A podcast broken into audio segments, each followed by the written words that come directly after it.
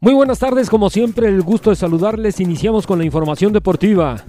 Víctor Guzmán regresa a casa, es la gran apuesta de Chivas para el clausura 2023, asume el rol como tal, pero no deja de reconocer que tiene una tarea pendiente en el plano personal y profesional, consolidarse en la selección mexicana. De esto habla en conferencia de prensa en su presentación. Yo pienso que es, es algo que, que yo me lo he ganado, que nadie, na- nadie me lo regaló y con mi manera de entrenar de- del día a día. ¿Cómo me recibió la afición? La verdad que, que no, no me lo esperaba que fuera tan así.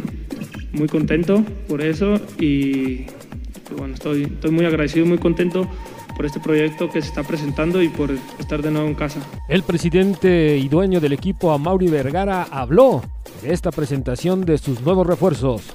Desearles un año maravilloso, un año de mucha salud y de muchísimos éxitos eh, para toda la familia rojiblanca. Y bueno, estamos emocionados el día de hoy en el club por la presentación de nuestros refuerzos, que entiendan qué significa estar en Chivas, del compromiso que significa, del peso de la camiseta de Chivas y por supuesto el carácter, el compromiso, la determinación, la mentalidad ganadora. Y estos son factores muy importantes que tomamos en cuenta. Y hemos encontrado dos jugadores que no solamente los hemos encontrado, sino también los hemos repatriado a su casa. Eh, coincide con los valores que, con los que se han formado también en este club. Y quiero dar la bienvenida oficialmente a Víctor Guzmán y a Daniel Ríos al club, a Chivas. Les deseo muchísimo éxito y que eh, continúe su carrera exitosa porque necesitamos de ustedes. Vamos a hacer que este año sea un año exitoso para Chivas. Bienvenidos y mucho éxito. Memo Ochoa vivió uno de sus debuts agridulces de su carrera durante su primer partido con el Salernitana de la Serie A de Italia, que fue derrotado dos goles a uno por el Milan en el estadio Arechi, en una tarde donde el arquero fue clave, al menos para evitar una goleada de escándalo en este enero del 2023.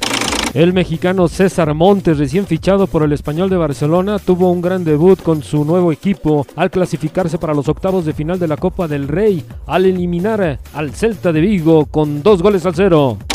Una de las tantas veces que un mexicano es colocado como opción para jugar en los clubes de la talla del Barcelona y Real Madrid, hoy es el nombre de Raúl Jiménez el que aparentemente suena como posible opción para unirse al equipo que dirige Xavi Hernández en España.